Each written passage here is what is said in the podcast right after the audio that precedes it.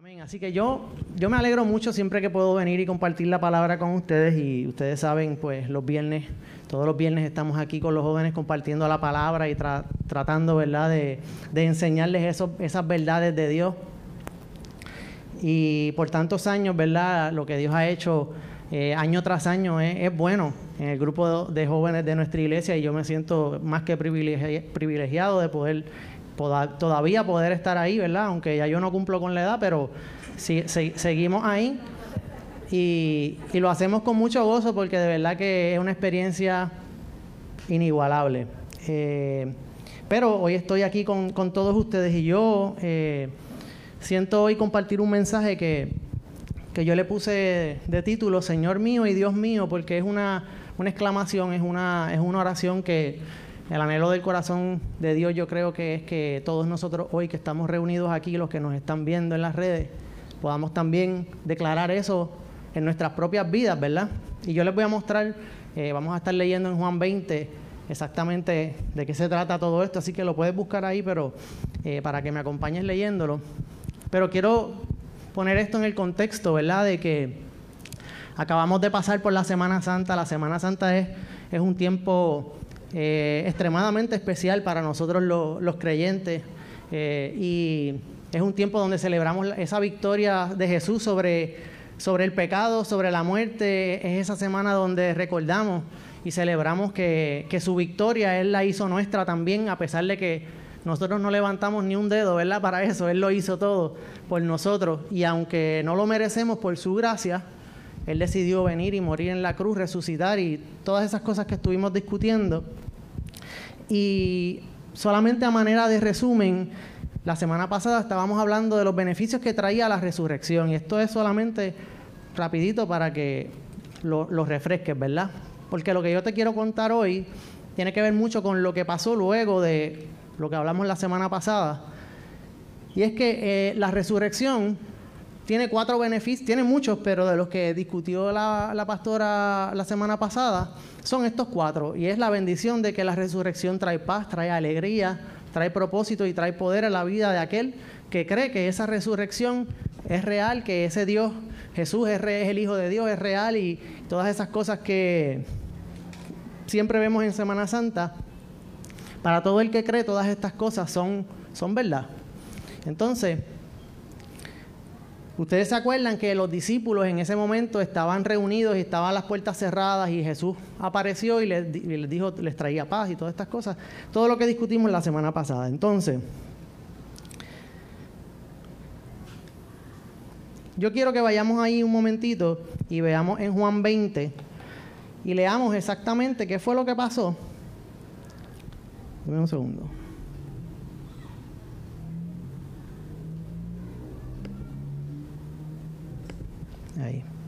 Eh, y veamos qué fue lo que pasó cuando en medio de, aquella experiencia, ¿verdad? Donde Jesús se aparece a sus discípulos y le dijo un montón de cosas.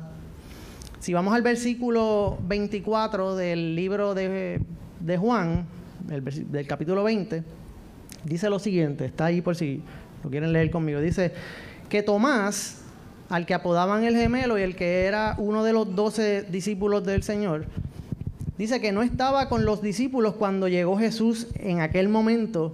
Jesús vino, se apareció, les, trajo paz, alegría, propósito, poder, todo eso, pero Tomás allí no estaba en ese momento. Y dice que así que los otros discípulos, cuando finalmente Tomás se integra, Jesús ya no estaba, los, los otros discípulos le dicen, hemos visto al Señor. Y muchos de nosotros hemos leído esta historia antes, ¿verdad? Y yo quiero que hoy por un momento pongamos el enfoque un momentito en Tomás. Quiero, quiero que hablemos de Tomás. Entonces, le dijeron esto a Tomás y su respuesta, yo creo que lo persigue hasta el sol de hoy, ¿verdad? De una manera un poco particular, pero Tomás dijo lo siguiente, dijo, mientras yo, mientras no vea yo las marcas de los clavos en sus manos y meta mi dedo en las marcas y mi mano en su costado, no lo creeré. Eso fue lo que repuso Tomás. Entonces, dice Te voy a leer la historia completa para que después repasemos. Dice que una semana más tarde estaban los discípulos de nuevo en la casa, en el mismo lugar, y Tomás estaba, estaba con ellos, ¿verdad? Dijo, no me lo puedo volver a perder, así que tengo que asegurarme de estar ahí. Tomás estaba con ellos y aunque las puertas estaban cerradas una vez más, ustedes saben toda la dinámica de las puertas cerradas, el miedo que tenían, todo lo que estaban viviendo, ¿verdad? La incertidumbre que había en sus corazones, temor, lo que sea. Dice que una semana después Jesús entró y poniéndose en medio de ellos, los saludó a todos, pero fue directamente a donde Tomás. Dijo, la pasea con ustedes y luego le dijo a Tomás, pon tu dedo aquí y mira mis manos, acerca tu mano y métela en mi costado y no seas incrédulo, sino hombre de fe. Y luego de eso, esta fue la exclamación de Tomás. Dijo, Señor mío y Dios mío. Y yo creo que esa exclamación es bien poderosa. Dice, Jesús le dijo, porque me has visto, has creído. Dichosos son los que no han visto y sin embargo creen. Y Jesús hizo muchas otras señales milagrosas en presencia de sus discípulos, los cuales no están registradas en, en este libro, pero estas se han escrito para que ustedes crean que Jesús es el Cristo, el Hijo de Dios, y para que al creer en su nombre tengan vida. Entonces, es bien particular esa experiencia que prácticamente como que se repite el cuarto, la puerta cerrada, la incertidumbre, el temor, las cosas. Y me llama mucho la atención que Jesús, tú notas el carácter de Jesús, que Tomás no estaba, pero Jesús no quería que Tomás se perdiera de la experiencia de tener esa, ese encuentro con él. Y Jesús, una semana después, regresa. Y yo sé que muchas veces preguntamos, ¿cuánto, cuánto tiempo has esperado por algo de Dios en tu vida? Y muchos aquí puede que hayan tenido que esperar más de una semana por algo de Dios en sus vidas. Pero te pregunto, ¿qué pasa en tu mente y en tu corazón mientras estás esperando? Tienes muchas dudas, ¿verdad? Tienes, te haces preguntas. Algunos pueden pensar que o sentirse que Dios se ha olvidado de ellos. Tal vez tú te en algún momento de tu vida o tal vez hoy te sientes que a lo mejor Dios se ha olvidado de ti, que a lo mejor eh, ya es muy tarde o las oraciones no están llegando, algo está pasando. Pero aquí vemos a Jesús que, aunque es una semana después, viene directamente a atender algo en la vida de Tomás. Y eso a mí me llama muchísimo la atención. Y antes de entrar ¿verdad? A, la cuestión con, Tomás, que yo sé que cuando los que conocen la historia de Tomás, pues yo te menciono a Tomás y ya tú tienes unas ideas en tu mente, ¿verdad? Pero yo quiero que, yo te voy a presentar ahora dos escenarios. Y ustedes saben que obviamente siendo pastor de jóvenes, yo tengo que hacer cosas para mantener la atención de la gente en todo momento. Así que yo te voy a tener dos o tres cosas ahí que es simplemente para llamar tu atención a lo que estamos haciendo. Pero ahora quiero presentarte dos escenarios y yo quiero que quiero ver sus reacciones. ¿Está bien? Quiero que simplemente, si quieres decirme algo, me lo puedes decir como tú quieras. Si se quieren reír, lo que quieran. Dos cosas. ¿Alguien sabe lo que es eso?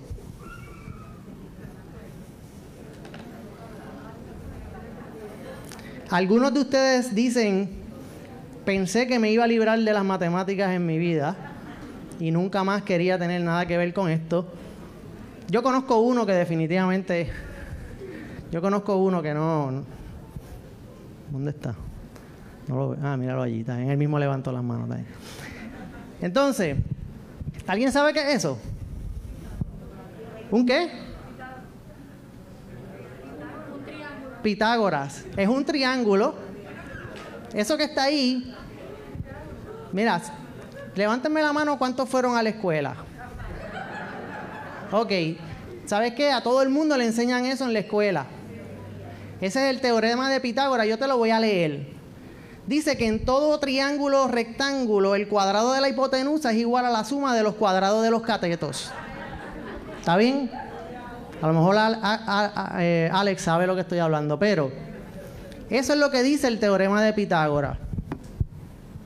No te lo voy a repetir porque eso es casi un trabalengua. Próximo. Ok, esto ya es un poco más en, en mi, lo que yo, yo trabajo todo el tiempo. Ustedes saben que ¿verdad? en lo que yo ejerzo en mi profesión todo el tiempo, estamos evaluando eh, pacientes y cosas así. Pues esto que tú estás viendo ahí es una biopsia, es el tejido de una próstata de un paciente, ¿verdad? Eso es lo que yo hago todos los días. Y te lo voy a describir. Ahí vemos una imagen de cáncer de próstata que muestra un patrón altamente infiltrativo con poca diferenciación, marcada celularidad y aunque la razón nucleocitoplásmica no es alta, se puede apreciar claramente la presencia de un nucleolo. ¿Qué pasó? Veo reacciones por aquí. Escucho, ¿verdad? ¿Está bien? Te di dos escenarios. Perdónenme que sean de ciencia, ¿verdad? Pueden haber sido de historia, de otras cosas, pero ustedes me conocen. Ok. Ahora, la pregunta que tengo es, ¿Tienes alguna duda de eso que te dije? ¿Qué pasó? Porque se ríen. Pero eso, Pitágoras, eso fue hace miles de años atrás y eso está claro, eso es...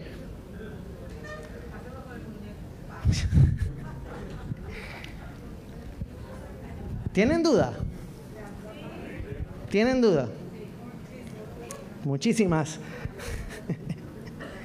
pues mira, Santiago 1.5 dice, si alguno de ustedes no tiene sabiduría, ¿qué tiene que hacer?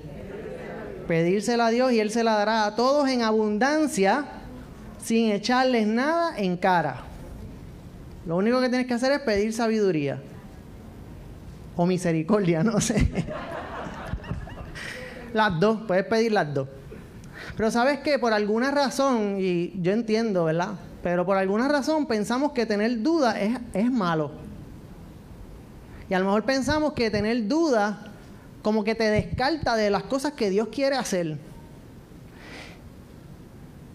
Entonces, de nuevo te pregunto, si has pasado por un momento donde has tenido dudas, no de matemática y de, y de medicina y esas otras cosas, ¿verdad? Porque si tú no ejerces eso, pues no tienes... Yo lo entendí claramente. Pero cuando se trata de las cosas espirituales, cuando se trata de las cosas de Dios también pueden haber muchas dudas en nuestro corazón. Y eso es así. Pueden venir preguntas, pueden venir esas interrogantes de, como les decía ahorita, si Dios está escuchando nuestras oraciones, si será verdad que Dios va a hacer algo, cuándo va a ser el momento que Dios va a hacer algo. ¿Qué pasa cuando perdemos un familiar? La angustia, el dolor, ¿verdad? Vienen preguntas. ¿Qué pasa cuando estás en medio de una crisis económica o a, lo mejor estás en medio de una crisis emocional? Y vienen preguntas. Cuando pasamos por una enfermedad o estamos en medio de una pandemia, también vienen un montón de preguntas. ¿Qué pasa cuando vamos a la universidad y cogemos la clase de humanidades? Vienen muchas preguntas. Mira, Jenisa dice ahí no. ¿Tienes dudas? Creo que todos tenemos dudas. Eso, ¿verdad? Discúlpenme, ¿verdad? A lo mejor habrá alguien aquí que, que siente que no, pero yo siento que todos tenemos dudas. Y lo que quiero es que entendamos que tenemos que nivelar el, el, el, en inglés le dicen el playing field, porque todos tenemos dudas. Y no se trata de criticar o juzgar a aquel que tiene dudas, sino se trata de abrir las puertas y permitir que aquel que tiene dudas venga. El Señor, la invitación de hoy de Dios es que, es que nos acerquemos, ¿verdad? Y eso lo vemos en lo de Tomás y por eso se los traigo. Entonces, ahora que estamos claros de que todos tenemos dudas, ¿verdad? Por razones que sean de las cosas que tienen que ver con Dios, te pregunto qué opinan de Tomás. ¿Qué opinas de él? Porque es bien fácil pasarlo por incrédulo, es bien fácil decir que es un pesimista, etcétera. Pero sabes que Tomás amaba a Jesús. Y yo creo que eso es lo más importante. antes de pasar juicio sobre Tomás y, ¿verdad? Quedó registrado ahí sus expresiones, sus dudas. Yo creo que eso es un reflejo de lo que todos nosotros pasamos en algún momento en nuestras vidas. Entonces, tenemos que reevaluar cuando a lo mejor nos encontramos con alguien que no cree lo mismo que nosotros creemos, no piensa igual que nosotros pensamos. Y creo que tenemos que hacer como Jesús y extender misericordia en todo momento. Entonces, yo creo que Tomás amaba a Jesús y quiero presentarte dos cosas que están registradas en la palabra sobre Tomás. Eh, aparte de la experiencia que ya, les, que ya les conté. Se encuentra en Juan 14, los versículos 5 y 6 por ahí. Y esto es cuando Jesús está con ellos y le está diciendo que confíen, que hay un lugar que le está preparando y todas estas cosas, ¿verdad? Y mira lo que dice Tomás, esta es otra, otra expresión o otra cosa que ah, eh, Tomás habló y está registrado en la Biblia y dice así, dice, pero Tomás le dijo, Señor, si no sabemos a dónde vas, ¿cómo vamos a saber qué camino tomar? Y la respuesta de, Jesús fue, yo soy el camino, la verdad y la vida, y sin mí nadie puede llegar a, llegar a Dios el Padre. Si ustedes no me conocen a mí, también conocerán a mi Padre, y desde ahora lo conocen porque lo están viendo. Entonces, yo recuerdo cuando yo estudiaba medicina, eh, había un compañero que hacía un montón de preguntas. Y, a algunos le molestaba que hiciera muchas preguntas. Pero ¿cuántos de ustedes no han estado en algún sitio alguna vez que algo están discutiendo lo que sea, una exposición, una conferencia o lo que sea? Y al terminar preguntan si hay dudas, si tienen preguntas. Y tú probablemente tienes 80, pero no te atreves a hacerla. Y de momento alguien hace una pregunta que tú tienes en tu lista y tú dices, ay, qué bueno que la preguntó. ¿Verdad que sí? Y Jesús les está hablando y les está diciendo, ustedes saben esto y lo otro. Y a lo mejor los otros 12 están mirando, los otros 11 están mirándose como que en realidad no sabemos de qué está hablando. Pero Tomás se atrevió a preguntar. Y yo me, yo me acuerdo que yo me alegraba cada vez que ese compañero hacía las preguntas que hacía porque usualmente yo tenía las mismas. Y creo que Tomás fue fundamental en ese momento al hacer sus preguntas, porque tenemos una respuesta de Jesús que todos nosotros aquí nos identificamos y podemos decir que está estrechamente vinculado con nosotros. ¿Por qué? Porque esta es la iglesia, Cristo, verdad y vida. Y esa expresión de Jesús es uno de los planteamientos más claros que hay en la, en la palabra. Él está diciendo, yo soy el camino, yo soy la verdad. Ahí no hay duda de lo que Él está diciendo, de lo que Él está estableciendo. Él es el camino. Y si no es a través de Jesús, no se puede llegar a Dios. ¿Cuánto le dan gracias a Tomás por su pregunta? ¿Verdad? Gracias a Dios que la hizo porque podemos ver esa respuesta hermosa de Jesús que nos da a nosotros claridad en cuál debe ser el camino que nosotros tenemos que tomar. De hecho, ustedes están bien silenciosos. Gracias, Tomás. Dile ahí gracias a Tomás. Mándale una gracias a Tomás. Ahí está. Ok. Entonces,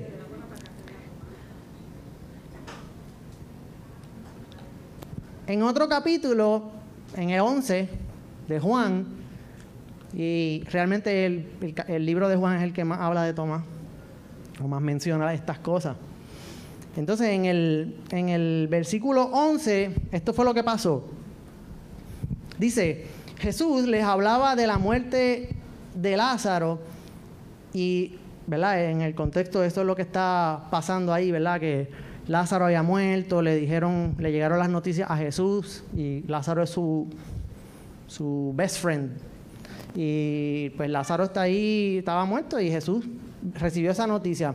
Anyway, Jesús les hablaba de la muerte de Lázaro, pero sus discípulos pensaron que, se refería al sueño natural porque como que se confundieron y pensaban que estaba dormido, pero no que era muerto o lo que sea. Y por eso Jesús les dijo claramente, Lázaro ha muerto. Esa es la que hay. Dice, por causa de ustedes me alegro de no haber estado allí para que crean. Pero vamos a verlo. No sé si ustedes me están siguiendo, ¿verdad? Pero dice, entonces Tomás, apodado el gemelo, dijo a los otros discípulos, vayamos también nosotros para morir con él. Y mucha gente evalúa eso y dice, la verdad que este tipo siempre esperaba lo peor. ¿Cuántos conocen aquí a alguien que a veces, como contra, como que espera lo peor? Está bien. Pero tú sabes qué?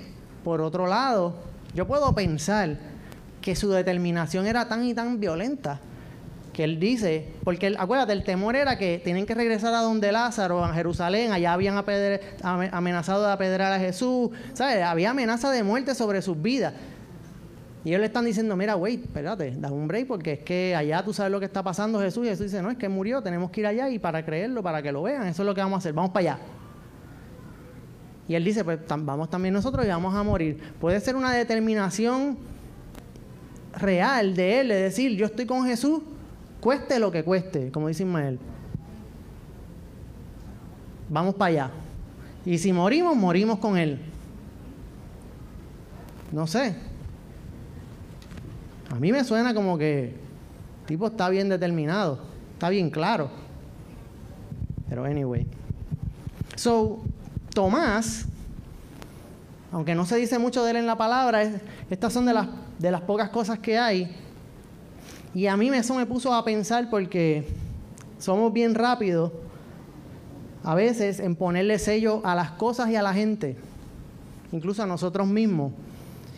Y yo soy de los que cree que la vida de alguien no lo determinan sus altas y sus bajas. Yo soy, yo creo, ¿verdad? Que determina, lo que determina nuestra vida es la capacidad que tenemos de dos cosas, de levantarnos de nuestras caídas, pero también de mantener la humildad en medio de los éxitos. Porque está un lado del extremo, ¿verdad? Un extremo y está el otro, ¿verdad? Yo creo que eso es algo que debemos que reconsiderar, ¿verdad? Yo creo que es mejor que hayan dudas en tu boca que haya quejas y críticas. Creo que, ¿verdad? Así que tu vida no la definen tus altas y tus bajas. Todos nosotros hemos estado en, como decían ahorita en la adoración, ¿verdad? Es un roller coaster, una montaña rusa la vida. Y pasamos por diferentes experiencias. A veces nos, a veces nos sentimos en el top y a veces nos sentimos en el eh, lodo cenagoso, ¿verdad? Entonces, pero bien, aunque esto, todo esto es cierto, ¿verdad? La palabra también establece otras cosas. Mira, mira lo que dice Hebreos 3:12.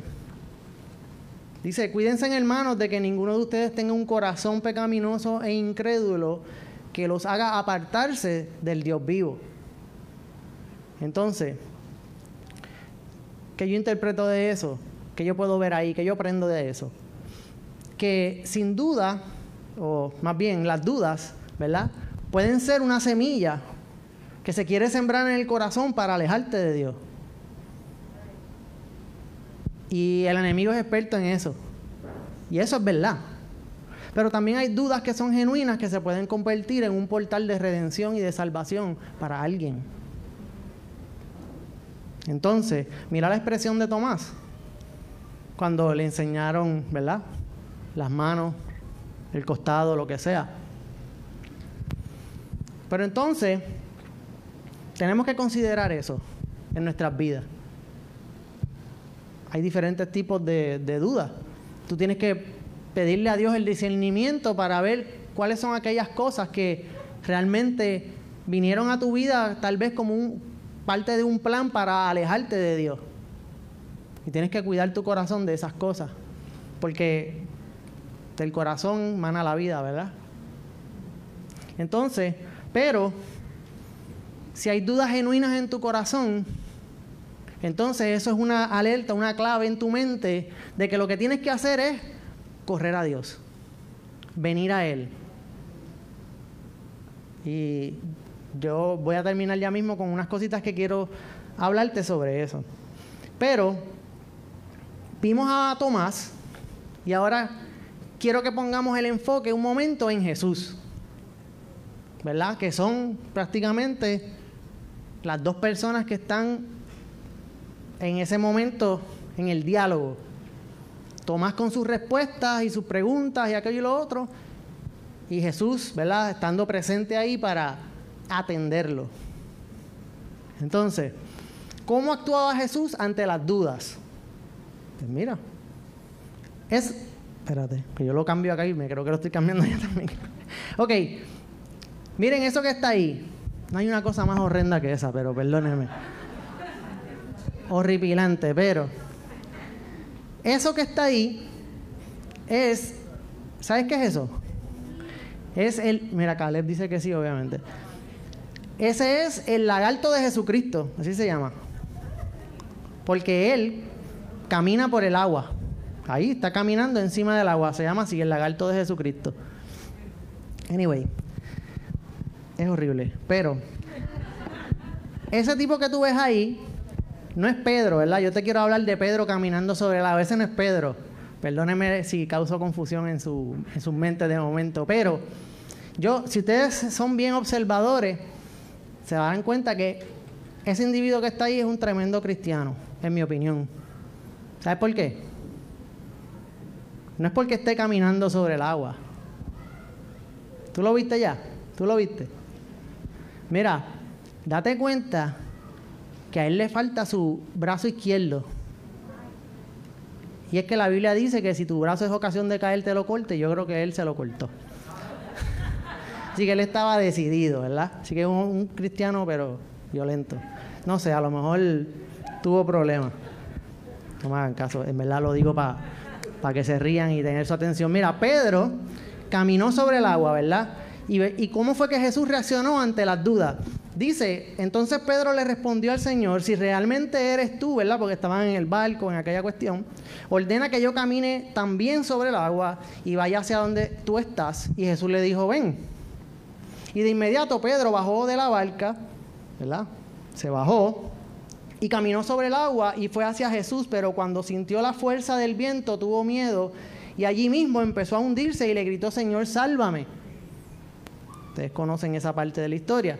Y dice que entonces Jesús extendió su brazo, agarró a Pedro y le dijo, Pedro, tú confías muy poco en mí, ¿por qué dudaste? En cuanto los dos subieron a la barca, el viento dejó de soplar, todos los que estaban en la barca todos los que estaban en la barca, incluía Pedro, se arrodillaron ante Jesús y le dijeron, es verdad, tú eres el Hijo de Dios.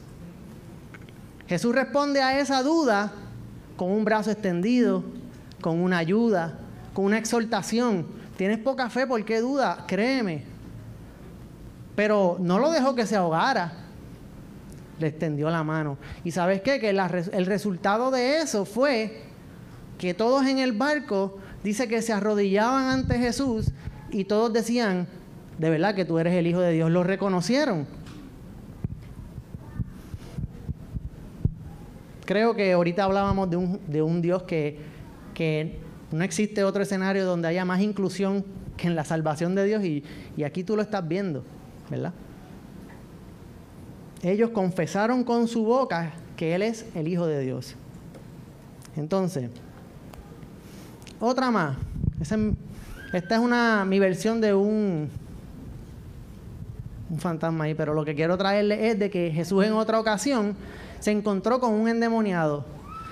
Y tenía esta situación de los discípulos no pudieron echar fuera el demonio y entonces le dijeron, mira, ve allá y el papá del muchacho estaba bien estresado porque decía, este muchacho desde que es nene le dan estas cosas y bla, bla, bla. ¿Se acuerdan de esa historia? Si no, está en Marcos 9, la pueden leer después con calma. Pero cuando finalmente Jesús llega donde el muchacho, ¿verdad? Dice, Jesús extendió su brazo, perdóname, déjame cambiarlo aquí también, estoy atrás. Ajá, dice, Jesús le preguntó al papá, ¿hace cuánto tiempo que le pasa esto? Preguntó Jesús al padre del muchacho y dice, desde que era muy pequeño, contestó él, a menudo el espíritu, ¿verdad? Que lo estaba poseyendo, dice, el espíritu lo arroja al fuego o al agua para matarlo. Ten misericordia de nosotros y ayúdanos si puede. Y Jesús le, dice, ¿cómo que sí puedo? What's wrong with you, man? No, eso no fue lo que le dijo. Dice, ¿cómo que sí puedo? Preguntó Jesús. Todo es posible si uno cree. ¿Verdad que sí? Entonces dice que al instante el padre clamó y mira lo que dice. Sí creo, pero ayúdame a superar mi... Eh, yo me tilteé ahí. Yo me tilteé, me la guié, como dicen los muchachos. Creo, pero ayúdame a superar mi incredulidad. ¿Verdad? Y te rascas la cabeza y dices, ¿cómo, ¿con qué se come eso? Entonces, pero ¿sabes qué? Que luego de eso, ¿verdad? Jesús estaba interviniendo en la vida del muchacho y la historia dice que de momento se empezó a, congregar mucha gente allí, el, número de espectadores estaba creciendo y Jesús vino, reprendió al demonio, eh, se fue, el muchacho tuvo una convulsión, unas cosas, tan, tan, y de momento la gente, la gente rápido decía, no, está muerto, se murió. Se murió, no mentira. Se murió, entonces la gente decía, se murió. Y Jesús decía, mira, no, tranquilo, lo cogió y lo levantó, papi, el muchacho sano, libre del demonio. El demonio, dice la Biblia, que el demonio se fue y lo dejó, lo abandonó y estaba, estaba liberado, estaba sano. Pero fíjate que Jesús a este padre no le dice, ah, pues no, pues entonces déjalo así. No, no hay break, ¿verdad? Porque tienes incredulidad, eres incrédulo o lo que sea, la, la, la. Jesús siempre responde con gracia. Jesús, siempre responde con amor. Jesús siempre responde con verdad. Él no puede responder de otra manera, porque Él es Dios, esa es su esencia.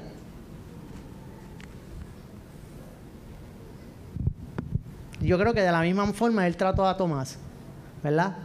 Una semana después se aparece y dice, mira, está bien, aquí están las marcas, aquí está el costado. Mete la mano, tranquilo, pero tienes que creer, tienes que trabajar en eso. Yo veo en este padre una oración que me atrevo a decir, y me disculpan, ¿verdad? Me corrigen si me equivoco, pero yo creo que todos nosotros necesitamos hacer esa oración. Porque hay veces que creemos, estamos en la iglesia y la pastora ahorita decía, tienes estás en la iglesia, estás aquí, pero tienes frustraciones, tienes esto, estás lo otro, la, Y yo digo, es que es verdad. La vida es así. Y somos creyentes, pero necesitamos superar un poco nuestra incredulidad. Y yo creo que eso es una oración 100% válida, auténtica, genuina, que Jesús también la puede responder. Así que creo que creo que eso está ahí. Ayúdame en mi incredulidad. Ahora bien, ¿verdad? Y hay veces que esas cosas pasan y, yo quiero traerte de la palabra, ¿verdad? Que en otras veces dice la Biblia en Mateo 13, 58, dice, y como la gente no creía en él, Jesús no hizo muchos milagros en aquel lugar. Y hay veces que tenemos que entender eso también. Nos falta la fe y hay veces que Jesús lo que está diciendo es, tienes que aumentar tu fe. A veces nosotros estamos esperando una contestación de Dios, una respuesta, una revelación, una solución. Y a veces no ocurren y es que necesitamos trabajar con nuestra fe, ¿verdad? Yo no estoy diciendo ahora, ¿verdad? Que la duda es una excusa para tú no echarte para atrás y caer en la zona de comodidad, ¿no? Tú tienes que trabajar en tu fe. porque a veces podemos perdernos de oportunidades como esta. Y en otras ocasiones, ¿verdad? Vemos, vemos eventos donde Jesús sana al endemoniado frente a un montón de gente, etc. Hay otras veces, como dice aquí, que cuando sanó eh, a los eh, a los leprosos, le dijo, o a los ciegos, no me acuerdo cuál fue este, discúlpenme, pero le dijo, no, no le digas a nadie lo que te sucedió, lo sanó. Le dijo, no le digas a nadie Solo ve con el sacerdote para que te examine y lleva la ofrenda que Moisés ordenó. Esto es para ti. Esto es contigo. No le digas nada, a nadie. Y a veces Dios hace cosas que nosotros las podemos ver y podemos ser testigos y glorificar a Dios y, y que nuestra fe crezca. Y hay otras veces que el trato es individual con cada uno y eso es para ti. Y a lo mejor los demás no nos enteramos, pero así es Dios.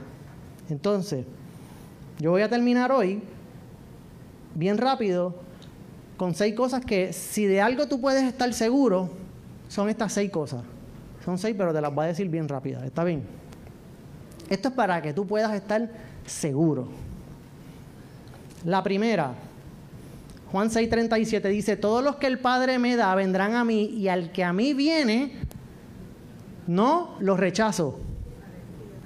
Tú puedes estar seguro de que si tú vienes a Jesús, él no te va a rechazar. Para nada, nadie. Mira, al que, al que a mí viene, yo no lo rechazo. Con tus dudas, con tus frustraciones, con tus temores, como estés. Tú vienes a Él y Él no te rechaza. Esa es la primera. La segunda dice, Así que, esto es Hebreos 4:16, así que cuando tengamos alguna necesidad, acerquémonos con confianza al trono de Dios. Y ahorita la pastora estaba diciendo esto mismo. Dice, Él nos ayudará porque es bueno y nos ama. Tras que no te rechaza, viene a ayudarte. Ese es el deseo de Dios. Sencillo. Él quiere ayudarte. ¿Por qué? Porque Él es bueno y porque te ama. De eso tú puedes tener 100% de seguridad. Ahora, no me creas porque yo te lo estoy diciendo. Acércate a Él y tú verás. Dice, la próxima, número 3. Él no rechaza, Él viene a ayudar. Número 3, dice que la fe es por el oír y el oír por la palabra de Dios. Tú puedes estar seguro que tu fe crece tu fe aumenta a la medida en que tú te adentras en la palabra de Dios. Pero si tú no lees la palabra, si tú no estás conectado, si tú no estás sumergido en esa palabra, oye, esa es la fuente de toda verdad, esa es la fuente de la vida. Con la palabra Dios creó todas las cosas, Él dijo algo, hágase esto, pum, se hizo, hágase lo otro también.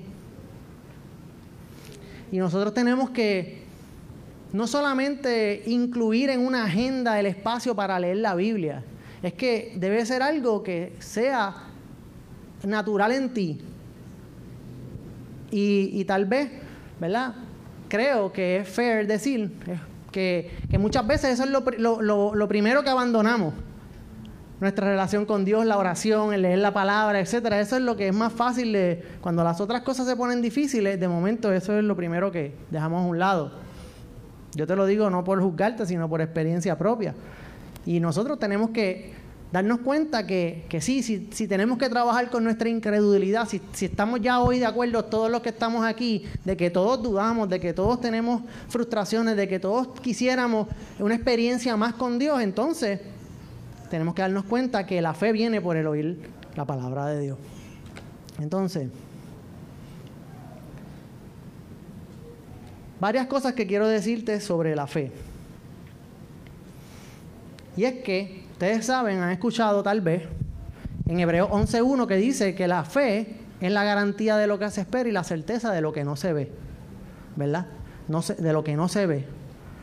Pero si te acuerdas, cuando yo te leí las historias de Tomás, en muchas ocasiones Jesús les decía, ven para que vean. Ven y ve. ¿Verdad?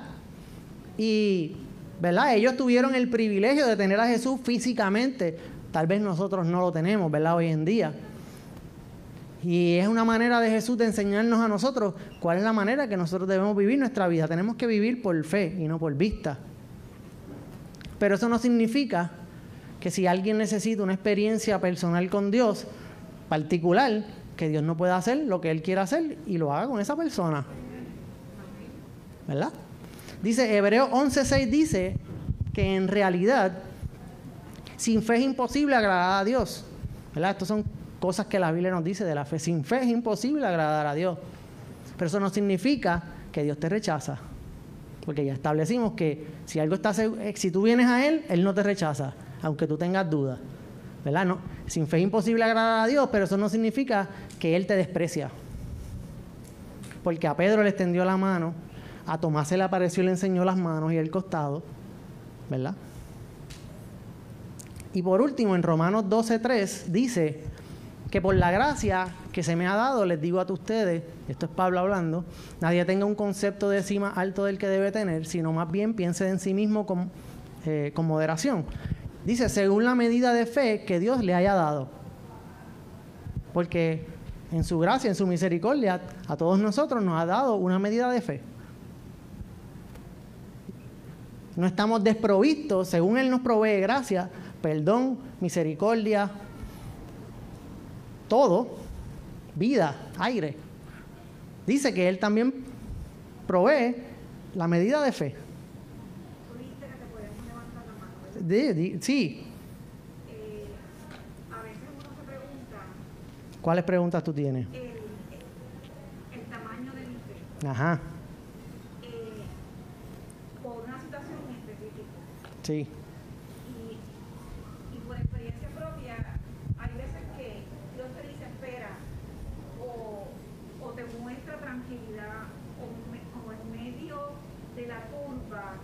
Hay paz. Eh, hay paz o Dios pone personas a tu alrededor que intervienen en ese proceso.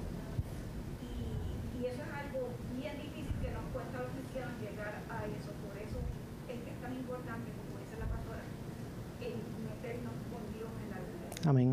Amén. Tú sabes que la Biblia dice que si tuvieras fe, tú hablas de la medida, ¿verdad? Si tuvieras fe, ¿Te la canto o no? No, no, ustedes no quieren que yo cante. Si tuviera fe como un grano de mostaza, tú le dirías, ay, ustedes la quieren cantar, dale, a esa montaña, mueve. Tú le dirías a esa. ¿Y qué va a pasar?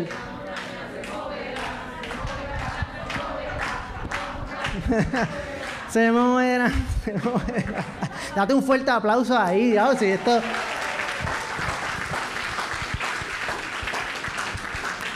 Mira, Joel, si te hacen falta adoradores, aquí hay un montón de gente, ¿sabes? ¿Dónde está Joel? No. Ay, ay, ay. El domingo que viene todos ustedes van a estar acá arriba y el grupo de adoración va a estar allá abajo. ¿Está bien? ay, ay, ay, Señor. Si tuviera fe como un grano de mostaza. Todos tenemos que lidiar con nuestra incredulidad, eso está bien. Pero lo que yo te quiero decir, lo que yo te quiero que tú te lleves en tu corazón hoy es, hoy es que vengas a Jesús. No tomes tu incredulidad, tu duda, tu frustración como algo para decir Dios no me va a recibir, este, no estoy listo, eh, ya es muy tarde, ha pasado el tiempo, bla, bla, bla, yo no conozco mucho de la Biblia, o lo que sea. Ven a Dios, ven a Jesús. Todo eso.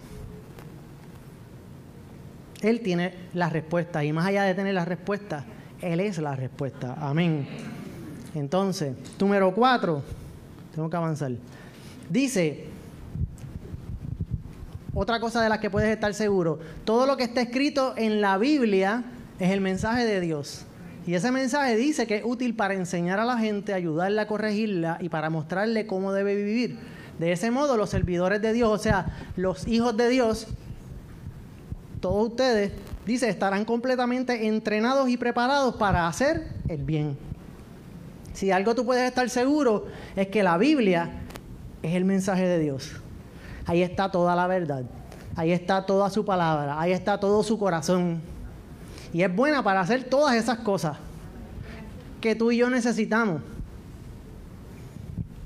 La Biblia es la palabra de Dios. Podrán haber fuentes que, ¿verdad? Hoy, en día vivimos en la era de la información, pero eso no significa que estemos bien informados. ¿Verdad que no? Y hay muchas cosas ahí, mucha exposición a muchas cosas. Y pueden haber argumentos, pero la Biblia es el mensaje de Dios. Y tú te das cuenta, porque cuando tú la lees, la Biblia no es como cualquier libro. La Biblia no es simplemente una cuestión histórica. La Biblia está cargada del Espíritu de Dios. Y cuando tú la lees y tú empiezas a creer en esa palabra, algo ocurre dentro de ti. Dígame si eso no es cierto, los que la leen. ¿No es cierto? Que cuando tú la lees, tú dices, wow, hay algo ahí que tal vez no lo entiendo todo, tal vez me aburre cuando empiezan a decir el hijo de aquel, la madre, el otro, el, el parió aquel eso, ¿verdad? La descendencia. Pero es la palabra de Dios. Y todo está ahí con un propósito de guiar nuestras vidas, de enseñarnos, de ayudarnos, corregir tantas cosas. Y ocurre un cambio en, nuestro interior. Puedes estar seguro que la Biblia es la palabra de Dios. Otra cosa que puedes estar seguro, mira lo que dice Romanos 8:37, dice, ¿quién podrá separarnos del amor de Jesucristo? Y la contestación es nada ni nadie. Ni los problemas, ni los sufrimientos, ni las dificultades, ni las dudas. Tampoco podrán hacerlo ni el hambre, ni el frío, ni los peligros, ni la muerte. En medio de todos nuestros problemas, en medio de todas nuestras dudas, dice, estamos seguros de que Jesucristo, quien nos amó, nos dará la victoria total. Y dice, yo estoy seguro de que nada podrá separarnos del amor de Dios. ¿Viste cómo Él lo dice? Yo estoy seguro. Dice, ni la vida ni la muerte, ni los ángeles, ni los espíritus, ni lo presente ni lo futuro, ni los poderes del cielo, ni los del infierno, ni nada de lo creado por Dios. Nada, absolutamente nada podrá separarnos del amor de Dios, ¿verdad? El amor que Dios nos ha mostrado por medio de nuestro Señor Jesucristo. No hay nada que te pueda separar del amor de Dios. De eso tú puedes estar seguro también. Que nos persigue, que insiste, que nos trata con paciencia, que nos muestra su verdad, que una y otra vez va, tras nosotros, va tras la oveja perdida. Atiende nuestro clamor, escucha nuestra súplica. No nos rechaza todas las cosas que ya te, te he dicho. Y son seis y con esta voy a terminar. Si de algo tú puedes estar seguro, es que Jesús regresará. Y esa es su promesa. Dice Juan 14, dice, no se preocupen, confíen en Dios y confíen también en mí. En la casa de mi Padre hay un lugar para todos. Dice, si no fuera cierto, no les habría dicho que voy allá a prepararles un lugar. Después de esto volveré para llevarlos conmigo y así estaremos juntos. ¿Viste qué maravilloso eso? Y Apocalipsis 22, 12 dice lo siguiente. Dice, pongan atención, yo vengo pronto y tra... ¿Viste eso? Yo vengo pronto y traigo el premio que le daré a cada persona de acuerdo con lo que haya hecho. Puedes estar seguro de que Jesús va a regresar. Él le hizo esa promesa a sus discípulos te la está haciendo a ti, me la está haciendo a mí. Él quiere estar contigo, Él quiere estar conmigo por la eternidad. Y el llamado que hoy, desde que empezamos, Dios claramente ha estado trayendo es, y te lo prometo que esto yo no lo acabo de escribir ahora, el, llamado de Dios es a que te acerques y que traigas tus dudas. ¿Ves cómo es Dios? Yo no sé cuando tú vienes a la iglesia, tú tienes que estar aware. Dios está hablando, diciendo, hoy es el día que Dios nos está invitando, y yo te quiero invitar a que te acerques. a que te acerques a ese Padre celestial, lleno de amor. Que traigas tus dudas, que si necesitas ver los clavos, los rotos en las manos, el costado, no te preocupes, ven. Si estás pasando por un momento de dificultad, algún momento de enfermedad, estás pasando por un tiempo donde tal vez necesitas llevar cautivos tus pensamientos para que obedezcan al, Señor y te traigan paz, te traigan todas aquellas cosas que aprendimos de la resurrección. Este es el día donde yo te voy a pedir que te pongas de pie. Y este es el día donde el Señor te está invitando a que te acerques. Así que yo no, yo no, yo quiero ser bien directo contigo. Las dudas y todo lo demás, ya viste que todos nosotros las pasamos. Aquí no hay. Algunos usan de excusa eso y se sienten mejor porque piensan que no tienen dudas, se creen mejor que los demás. La Biblia dice que no tengan mayor pensamiento de ti que de los demás. Y la invitación del Señor hoy a todos nosotros es a que nos acerquemos, que traigamos nuestras frustraciones, nuestras dudas, todo lo que tengamos y que no te sientas, no hay razón de avergonzarse por nada. Esto no se trata de que, ay, si paso, van a pensar que tengo 20 dudas, que soy un incrédulo, lo que sea. Mira, ¿sabes qué? Al incrédulo el Señor lo abrazó, le mostró lo que necesitaba ver Tal vez ha pasado un tiempo donde tú has tenido preguntas delante del Señor, no has visto la respuesta. Hoy es el día donde el Señor quiere traer respuesta a tu corazón y yo te voy a invitar a que ahí donde tú estás, haz lo que tú quieras, levanta las manos, arrodíllate. Pero si quieres venir aquí al frente, me encantaría poder orar por ustedes. Porque sabes que lo mejor de todo es que este es el día que ha hecho el Señor para salvación. Y si no hemos tenido la oportunidad de confesar a Jesucristo como nuestro Salvador y decir, como decía Tomás, Señor mío y Dios mío, hoy es el día. Ya sé que estás aquí o que estás viéndonos en las redes. Hoy es el día donde el Señor te invita a que vengas y hagas esa oración. Trae tus dudas, trae tus preguntas, no tengas miedo, porque el Señor no te va a rechazar. Deja que el Señor te hable, ¿Tú sabes qué? La inmensa mayoría de las experiencias que yo he tenido personalmente con Dios, los que me conocen de hace muchos años saben que yo he escuchado la voz de Dios una sola vez en mi vida. Literal, que me habló. Pero la inmensa mayoría de las veces, Dios me ha hablado a través de algo, de alguien. Y me he dado cuenta de que es Dios hablándome. Y aunque no lo escuché a él, supe que venía de él. Y yo te invito que si tú sientes hoy que Dios te está hablando a ti, algo que viene de él, hoy es el día donde yo te, te exhorto a que levantes tus manos, a que lo adores, a que tu respuesta sea adorar como decíamos ahorita. Él es tu Padre, Él tiene respuesta, Él viene con respuesta, su Espíritu Santo está aquí y viene con respuesta respuesta de amor, respuesta de, salvación, de consuelo, de paz. Él es nuestro consolador. Y yo te invito a que medites en eso en un momento y cierres tus ojos y vamos, yo voy a orar. Pero la invitación está abierta para que todos puedan venir delante del Señor y reciban de Dios todo lo que Él tiene preparado para nosotros hoy. Padre Celestial, te damos gracias. Bendecimos, exaltamos tu nombre. Tú eres poderoso, eres eterno. Tu amor es incomparable, Señor. Y hoy nuestras vidas, Señor, están delante de ti. Y queremos que por tu Espíritu Santo, Señor, ejerzas un milagro hoy en nuestras vidas, Señor. Que hables a nuestro corazón, Señor porque tenemos dudas, porque tenemos frustraciones, porque tenemos situaciones que pasamos donde nos preguntamos, ¿qué va a pasar? Y hoy, Señor, estamos hoy aquí con nuestras manos levantadas porque creemos que en ti nuestra fuente, Señor. Creemos que tú eres la fuente de toda verdad.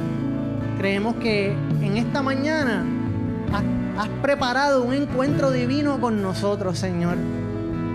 Y tu palabra nos trae paz, tu palabra nos trae dirección de aquellas cosas que necesitamos hacer en nuestra vida, decisiones que tenemos que tomar.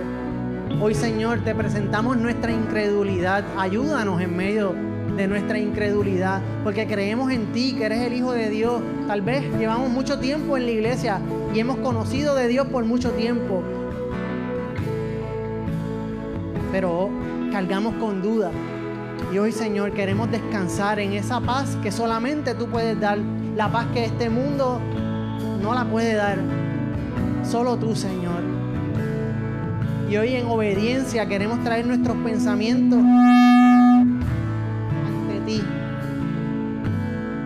Queremos traer nuestros pensamientos ante ti, Señor. Hoy Espíritu Santo te damos las gracias porque no hay nada más hermoso que recibir tu abrazo, Señor. De saber que tú nos amas, de que tú estás aquí presente en medio nuestro y tú conoces el corazón de cada uno de mis hermanos, Señor. Conoces las experiencias de vida que les ha tocado vivir. Conoces las dudas que tienen y hoy, Señor, yo te pido que de una manera personal, como lo hiciste con Tomás, tú te muestres y te acerques a ellos, a cada uno de ellos, Señor y que en ti, Señor, ellos puedan encontrar, hallar esa respuesta, Señor Jesús. Hoy es el día de salvación, hoy es el día de redención, donde tus dudas pueden abrir ese portal para que Dios haga algo milagroso, para que Dios traiga libertad a tu vida, a tu familia. Gracias Señor por tu abrazo. Gracias Señor por atendernos, por cuidarnos. Nuestras vidas son tuyas, Señor. Nosotros somos tu iglesia y tú eres nuestro Dios.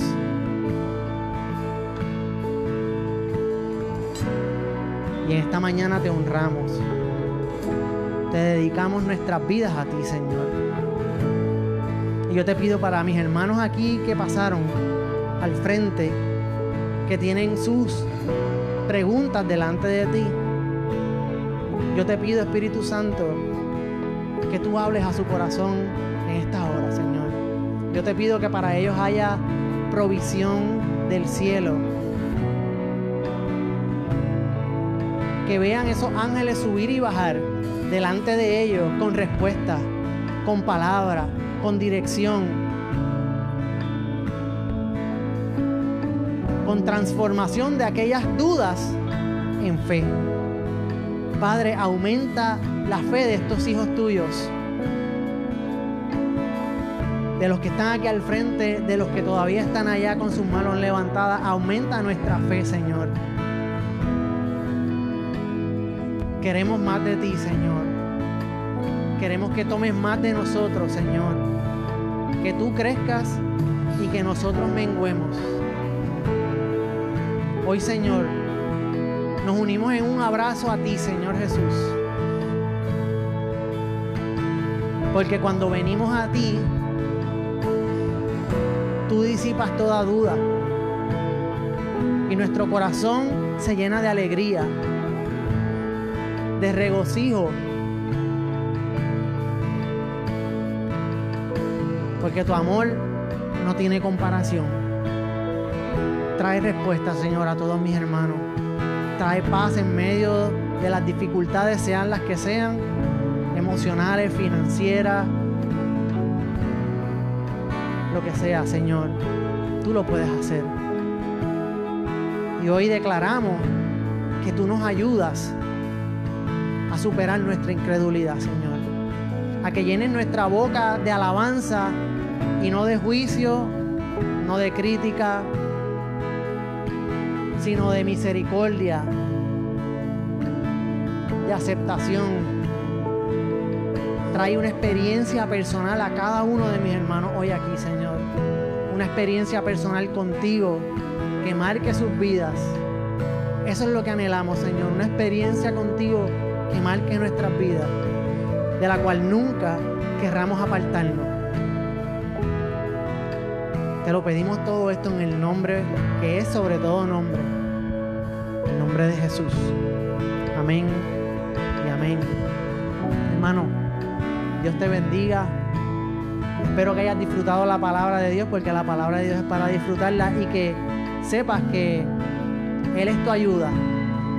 Él es tu Dios. Él no te va a defraudar. Puedes venir a Él con confianza y Él va a atender tu clamor. Amén. Los amamos, los bendecimos y le damos las gracias a todos los que están aquí, los que se conectan en Facebook y los que nos ven mañana, pasado, lo que sea. Los bendecimos y sabes que la distancia no es un impedimento. Enviamos, llámanos a la iglesia 787-755-0090 y ten por seguro, mira, si tienes duda, lo que llama, saca una cita con la pastora, reúnete con tu líder del grupo hogar, háblalo, no te quedes con eso por dentro, háblalo. Acércate a mí, a, la, pastora, Rebeca, a los líderes, en confianza, porque vamos a orar contigo, amén.